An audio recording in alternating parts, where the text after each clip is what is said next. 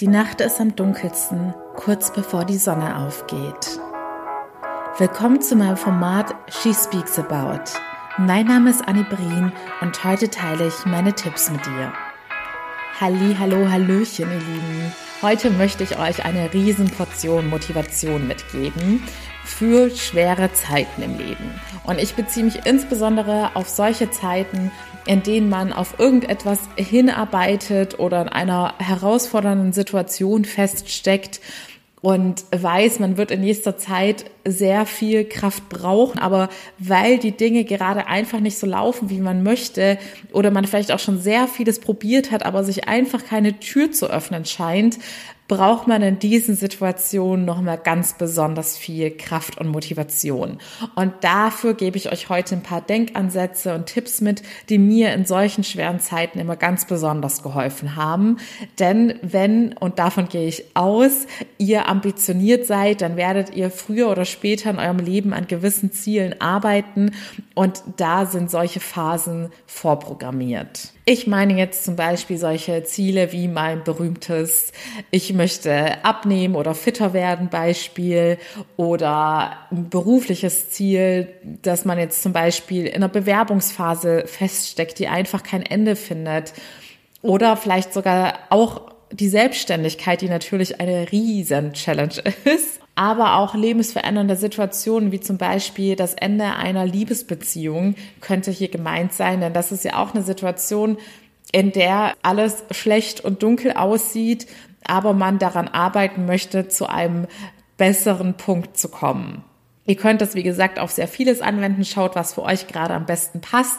Und wenn du jetzt gerade sagst, hm, ich habe irgendwie gar kein Ziel und gar keinen Traum vor Augen, damit ich die Tipps jetzt hier anwenden kann, dann solltest du im ersten Schritt überlegen, was du vom Leben eigentlich möchtest, ob du mit deinem Status quo gerade so zufrieden und happy bist, dass du gar nichts verändern oder Neues erreichen möchtest aber halt, stopp, das ist eigentlich eine Fangfrage, denn diesen Zustand sollte man gar nicht erst erreichen, denn du kannst im Leben immer weiter wachsen. Und wenn dein Leben schon perfekt ist, dann kannst du weiter wachsen und dich weiterentwickeln, um für andere noch mehr Gutes zu tun. Aber man sollte nie einfach stehen bleiben. Stillstand ist der Tod. Das sieht man bei Pflanzen immer auch ganz gut. Wenn sie aufhören zu wachsen, sind sie gestorben. Also kommen wir zum Thema. Ich hatte bereits ganz viele solcher Phasen. Und glaub mir, ich weiß auch zu 100 Prozent, wie man sich fühlt, wenn man aktuell in so einer Phase drin ist. In solchen Momenten wirkt alles total aussichtslos. Man ist unfassbar traurig. Man fühlt sich erschöpft, weil man, also bei mir waren es eigentlich immer Phasen, in denen ich quasi schon auf irgendetwas hingearbeitet habe und das dann nicht so funktioniert hat und schon gar nicht so schnell, wie ich es wollte und zusätzlich on top auf dieser Reise noch unerwartete Rückschläge passiert sind und ganz viele Dinge, die mich einfach die Kräfte zerrte waren und mich runtergezogen haben. In solchen Momenten denkt man, wow, ich kann nicht mehr, ich habe doch jetzt schon so vieles probiert, irgendwie möchte es einfach nicht klappen. Was soll ich denn jetzt noch machen und hat es überhaupt noch Sinn weiterzugehen? Bin ich auf dem richtigen Weg? Was kann ich denn überhaupt noch Positives in all dem Negativen finden? Was habe ich also in solchen Phasen gemacht? Die ehrliche Antwort, das allererste, was ich gemacht habe oder sozusagen meine erste Phase in diesem Prozess, ist grundsätzlich immer die Selbstmitleidsphase. Und Selbstmitleid wird sehr häufig negativ dargestellt als was absolut Schlechtes und Verwerfliches, was man niemals irgendwie in seinem Leben haben sollte. Aber ich muss sagen, wenn man es richtig anstellt, dann kann man Selbstmitleid als Form der Selbstliebe sehen. Denn Leute, die dir am Herzen liegen und denen etwas Schlimmes passiert, die tun dir ebenfalls leid. Und denen gibst du in diesen Momenten ganz besonders viel Liebe und eine ganz besondere Art der Fürsorge. Und ich versuche dann mein Selbstmitleid auch als ich sage jetzt mal als bewussten Trauerprozess zu implementieren, die Phase, in der ich es mir genehmige, zu sagen, ja, Anni, es ist gerade nicht fair und es ist kacke und du darfst jetzt auch mal weinen und kurz mit deinem Schicksal hadern und dich aufregen und alle negativen Emotionen rauslassen. Denn ihr wisst ja, wenn man die Emotionen verdrängt, werden sie irgendwann viel größer und mit einer viel größeren Wucht zurückkommen. Also immer schön das, was da in euch aufkommt und sei es in dem Moment noch so unangenehm, weil da die ein oder andere Träne dann auch mit verbunden ist oder auch etwas Wut, nimmt es an und lasst es raus. Ich nenne diese Phase jetzt einfach mal das bewusste Selbstmitleid. Und das ist auch vollkommen gesund und normal und es, zeigt auch keine Schwäche. Glaubt mir, irgendwann hat jeder im Leben sein Limit erreicht. Der eine früher, der andere später. Das hängt absolut von unserer individuellen Persönlichkeit und unseren Erfahrungen ab. Und bei mir ist es so, dass ich mittlerweile zwar immer später dieses Limit erreiche, aber auch ich komme irgendwann an diesen Punkt, an dem ich denke, in solchen schweren Phasen, okay, jetzt reicht's aber mal, jetzt könnte auch mal wieder etwas mehr Glück in mein Leben treten und ich muss jetzt auch erstmal kurz verschnaufen und durchatmen und meine Akkus wieder aufladen. Also in der ersten Phase gesteht euch ein, dass es gerade einfach doof und nicht nach Plan läuft und nicht nach euren Vorstellungen. Gebt euch in diesen Momenten das, was ihr braucht, sei es Zeit mit euren Liebsten, Zeit alleine oder dass ihr vielleicht einfach mal eure traurige Playlist anhört und alles rauslasst. Tut das, was euch gut tut. Aber jetzt kommt zweitens. Das bewusste Selbstmitleid sollte natürlich nicht ewig andauern, denn auf Dauer wird euch das nur noch mehr Energie rauben. Man merkt es ja allein schon beim Prozess des Weinens, also bei mir ist es zumindest so, wenn ich ganz lange und ganz arg weine, merke ich auch, dass mein Körper ziemlich müde wird. Wenn ihr das jetzt also über Tage hinweg macht, wird euch das auf Dauer auch schaden. Setzt euch von Anfang an ein Limit, sagt, okay, ich nehme jetzt das Wochenende Zeit, um das bewusst alles zu verarbeiten und mich selbst zu bemitleiden und mir ganz viel Liebe zu schenken. Aber danach ist auch wieder gut, denn danach muss es weitergehen. Wie soll es denn aber weitergehen, nachdem man so viele Rückschläge erlitten hat und jetzt ohne Energie heulend auf dem Boden sitzt und überhaupt nicht mehr weiter weiß und vielleicht auch gar nicht mehr weiß, welchen Weg man noch gehen soll? Und dafür hole ich jetzt mal kurz aus. Ihr habt sicherlich schon den ein oder anderen Film gesehen oder das ein oder andere Buch gelesen. Und all die Geschichten dieser Welt, die uns tief im Herzen berühren und bewegen, all die Filme und Bücher, bei denen wir ganz gebannt da sitzen und wissen wollen, wie es weitergeht und die uns fesseln und noch lange danach beschäftigen. All diese Geschichten haben ein Erfolgsrezept. Es gibt einen Protagonisten oder eine Protagonistin und diese Person hat es nicht besonders einfach im Leben. Es wird im Leben dieser Person immer einen Punkt geben, in der etwas total schief läuft oder vielleicht sogar ganz, ganz viele Dinge schief laufen. Dieses Geheimrezept für einen spannenden Handlungsverlauf in Filmen und Büchern ist die sogenannte Heldenreise. Bei der Heldenreise geht es darum, dass der Protagonist oder die Protagonistin Rückschläge erleidet. Aber diese Rückschläge sind sozusagen die Reifeprüfung des Helden oder der Heldin. Durch diese Rückschläge erlernt die Person neue Fähigkeiten, begegnet auf ihrer Reise neuen Menschen und erlebt neue Abenteuer, um am Ende des Buchs eine Transformation durchlebt zu haben und eine vollkommen neue und gestärkte und glücklichere Person zu sein, mit einem Happy End. Hätte diese Person nicht diesen Tiefpunkt erlitten. Man nennt übrigens eine Station in Romanen, die jetzt vor dem Happy End kommt, auch The Dark Night of the Soul, die dunkle Nacht der Seele. Und das war ein Thema, dazu werde ich garantiert auch noch eine Folge machen. Und das hatte mich während meiner Persönlichkeitsentwicklung ganz arg beschäftigt. Das ist ein Phänomen, das basiert auf einer biblischen Geschichte. Und da geht es darum, dass man depressionsähnliche Symptome erfährt, weil man in einer tiefen Persönlichkeitsentwicklung drinsteckt. Und das ist sozusagen so eine Art Sinneskrise. Man stellt plötzlich sein ganzes vorheriges Leben in Frage. All die Dinge, die einem zuvor Spaß gemacht haben, machen einem nicht mehr Spaß. Man kann keine Freude mehr finden und man weiß irgendwie nicht so richtig, was gerade mit einem passiert. Und es fühlt sich ganz schrecklich an. Und das ist ja auch ganz logisch bei so einem Geschichtsaufbau, dass so eine Dark Night of the Soul, dass der Held, wenn vielleicht im Äußeren gar nicht schlimme Sachen passiert sind oder manchmal wird dieser Prozess auch durch einen Todesfall oder einen Schicksalsschlag angeleitet, dass man dann erst so was Schlimmes durchlebt und dann sich auf die Heldenreise begibt, weil man dann entschließt, weiterzumachen und nicht sein Schicksal einfach passiv über sich ergehen zu lassen, sondern man nimmt wieder die Zügel in die Hand und wie der Held, die Heldinnen der Geschichte, erlernt man die notwendigen Fähigkeiten, um gestärkt zu seinem Happy End zu finden. So, jetzt hatte ich gerade einen Satz begonnen, den ich gar nicht zu Ende geführt habe. Hätte die Hauptperson nicht solche Tiefpunkte erlitten, wäre die Story einfach nur lame gewesen. Dann wären all diese Filme und Romane niemals ein Erfolg gewesen.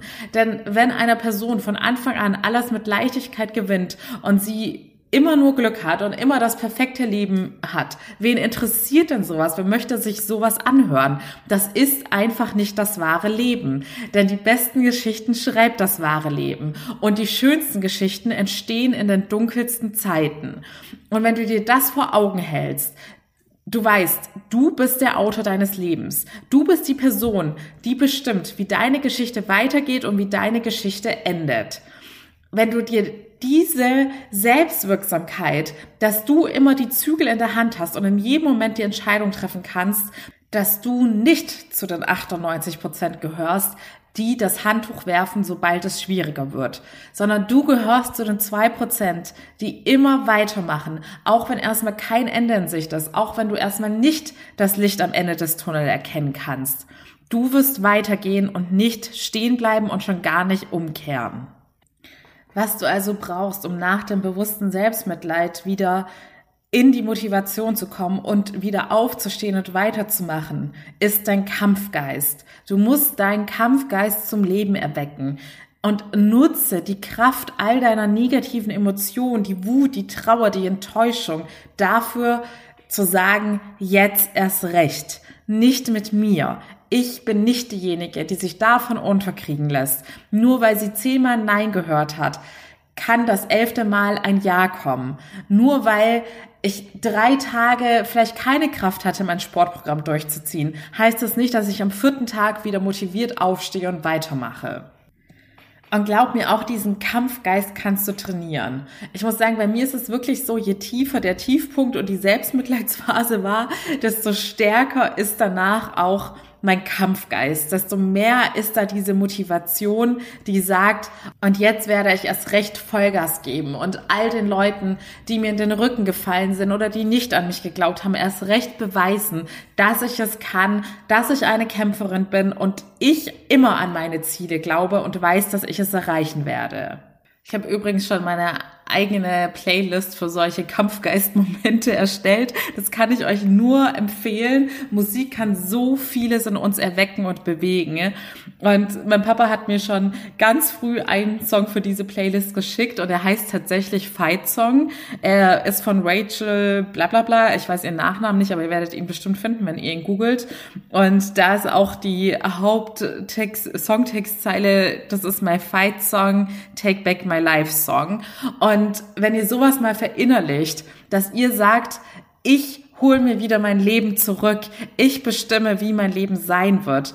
Das ist so empowernd, wenn ihr einfach realisiert, dass ihr alles in euch tragt, um das zu erreichen, was ihr euch vorgenommen habt und euch da keiner im Weg stehen kann. Die einzige Person, die euch aufhalten kann und die euch im Weg stehen kann, seid immer nur ihr selbst. Und denkt auch immer dran, vielleicht kennt ihr dieses Bild, das geht schon seit Jahren durch Social Media. Also ich kenne es sogar noch von Facebook. Da sieht man so ein kleines Männchen, das äh, in irgendeinem so Graben drin ist und die Erde da weghackt. ich weiß nicht, wie man dieses Teil nennt, mit dem es da die Erde weghackt und sucht quasi nach Diamanten und man sieht dann in der Erde diesen Diamanten stecken und das Männchen gibt kurz bevor es an diesem Punkt angekommen ist auf und hackt nicht mehr weiter. Und das soll darstellen, dass man nie weiß, wie kurz man vor seinem persönlichen Durchbruch, vor seinem persönlichen Erfolg ist. Und das kann man auch wieder auf alles übertragen. Zum Beispiel gerade bei dieser Persönlichkeitsentwicklung. Da ist so ein persönlicher Durchbruch, dass man es geschafft hat, irgendeine neue Denkweise in sich zu etablieren, äh, integrieren, meine ich, nicht etablieren in sich zu integrieren und zu verfestigen. Oder dass man eines Morgens wach wird und realisiert, wow, ich habe meinen Ex-Freund vergessen und ich bin einfach so glücklich. Oder ich bin einfach glücklich, ohne dass irgendwelche Erfolge oder Großartiges in meinem Leben passiert ist. Und ich bin hier ans Ziel angekommen. Wie dieser Erfolg oder dieser Durchbruch aussieht, ist immer natürlich ganz individuell von dem abhängig, was ihr erreichen möchtet. Aber ihr wisst manchmal nicht, wie kurz ihr schon davor steht, dass ihr es geschafft habt. Und warum solltet ihr dann aufgeben? Ihr würdet all die Arbeit, die ihr davor geleistet habt, habt damit zunichte machen und müsstet dann eines Tages wieder komplett von vorne anfangen und hättet den ganzen Stress nochmal. Ihr seid bereits losgegangen, also warum bleibt ihr jetzt stehen oder warum denkt ihr überhaupt ans Umkehren? So, zum Schluss habe ich jetzt noch mal drei sozusagen Notfallstrategien, wie ihr mit solchen Tiefpunkten umgehen könnt und was euch da garantiert weiterhelfen wird. Der erste Punkt ist, bereitet euch darauf vor, dass solche Zeiten kommen werden. Also wie gesagt, wenn man an einem großen Ziel arbeitet, ist das vorprogrammiert, dass nicht immer alles nach Plan laufen wird, weil einfach auch nicht immer alles zu 100 Prozent von uns beeinflusst werden kann, was im Äußeren passiert. Und jetzt zum Beispiel bei dem Bewerbungsprozess, ihr könnt von eurer Seite zwar immer 100 Prozent geben, aber wenn euer Gegenüber euch aus irgendeinem Grund nicht mag, dann wird es nicht klappen. Also macht euch darauf gefasst, Angst, dass die eine oder andere Enttäuschung, der eine oder andere Rückschlag kommen wird und überlegt euch schon vorher, wie ihr mit solchen Situationen umgehen werdet. Was hilft euch in Situationen? Schaut in eure Vergangenheit. Hat es euch in solchen Situationen besonders geholfen, dass ihr euch bei der Person eures Vertrauens ausheulen konntet? Oder ist eure Notfallstrategie dann erstmal beim Joggen alles rauszulassen? Oder Tagebuch zu schreiben? Macht euch da schon mal Gedanken, wie ihr mit solchen Situationen umgehen werdet, denn es hilft der Psyche einfach schon enorm, zu wissen, okay, wenn XY passiert, dann weiß ich sowieso, was ich machen werde und ich bin dann nicht dieser Situation hilflos ausgeliefert und total überfordert, weil es mich jetzt so ad hoc überrascht hat. Ganz wichtig ist an dieser Stelle für mich auch immer, dass man mindestens eine Person hat, die einen in solchen Situationen nicht nur in den Arm nimmt und tröstet, sondern auch immer wieder daran erinnert, dass man es schafft und dass man weitermachen muss. Und das ist ja, ich kriege das bei meinen Klientinnen ganz arg zu spüren, wie enorm wichtig das ist. Bei mir geht es ja im Coaching dadurch darum, dass man primär eine persönliche Veränderung hat und das persönliche Wachstum anstrebt, aber meistens ist das auch noch mit irgendeinem konkreten Ziel verbunden, ein berufliches Ziel oder ein privates Ziel und da ist es auch Regel und nicht die Ausnahme, dass es zu einem oder mehreren Tiefpunkten auf der Reise kommen wird. Und genau in solchen Momenten bin ich dann da, um die Leute davor zu stoppen und zu bewahren, das Handtuch zu schmeißen oder gar an sich selbst zu zweifeln und sie sofort wieder auf die richtige Bahn zu ziehen und weiterzumachen. Und wenn du das mit mir gemeinsam in meinem Coaching machen möchtest und professionelle Hilfe an deiner Seite haben möchtest, dann melde dich sehr gerne zu meinem kostenlosen Erstgespräch. Du findest den Link in den Show Notes. Und ich gebe dir in dem Coaching auch alle Handwerkszeuge mit, die ich selbst bei mir auch verwende. Es sind keine geheimen äh, Zaubermittelchen, sondern es sind psychologische Werkzeuge, die jeder nach dem Coaching auch in jeder Lebenssituation immer wieder für sich selbst anwenden kann. So, zweites, also die, das richtige Umfeld und die Leute, die dich aufpäppeln, zähle ich jetzt mal zu Punkt eins beim Notfallplan, dass du weißt, wie du mit anstehenden Tiefpunkten umgehen wirst. Und da gehören dann auch die richtigen Leute in deinem Umfeld dazu. Das zweite, was du machen solltest, ist, dass du diese Tiefpunkte annimmst und akzeptierst. Akzeptiere es, dass diese Punkte da sind, eintreten werden und kommen werden. Es ist kein Zeichen der Schwäche. Wir sind alle nur Menschen und haben begrenzte Ressourcen zur Verfügung. Und dementsprechend ist das vollkommen normal. Und je mehr du dich dagegen wehrst und versuchst, es nicht wahrhaben zu wollen, dass du dich jetzt einfach mal richtig blöd fühlst oder mal am Ende deiner Kräfte bist, desto schlimmer werden die Auswirkungen sein. Also akzeptiere es, nimm es an und geh in der ersten Phase in das bewusste Selbstmitleid. Okay, kurze Nachricht aus dem Off. Mein Mikro hat sich zwischenzeitlich ausgeswitcht. Ich hoffe, man hört es nicht zu sehr im Ton, dass da jetzt so ein Qualitätsunterschied ist. Aber jetzt sind wir auch schon bei meinem dritten Punkt und das ist auch immer ganz wichtig.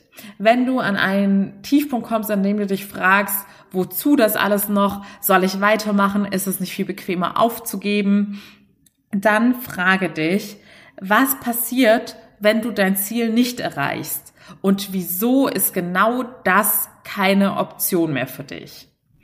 Also zum Beispiel, ich hatte, bei mir war so einer dieser Phasen, ewig lange Bewerbungsphasen tausend Bewerbungsprozesse mit jeweils zehn Stufen, sehr nervenaufreibend, sehr energieaufreibend.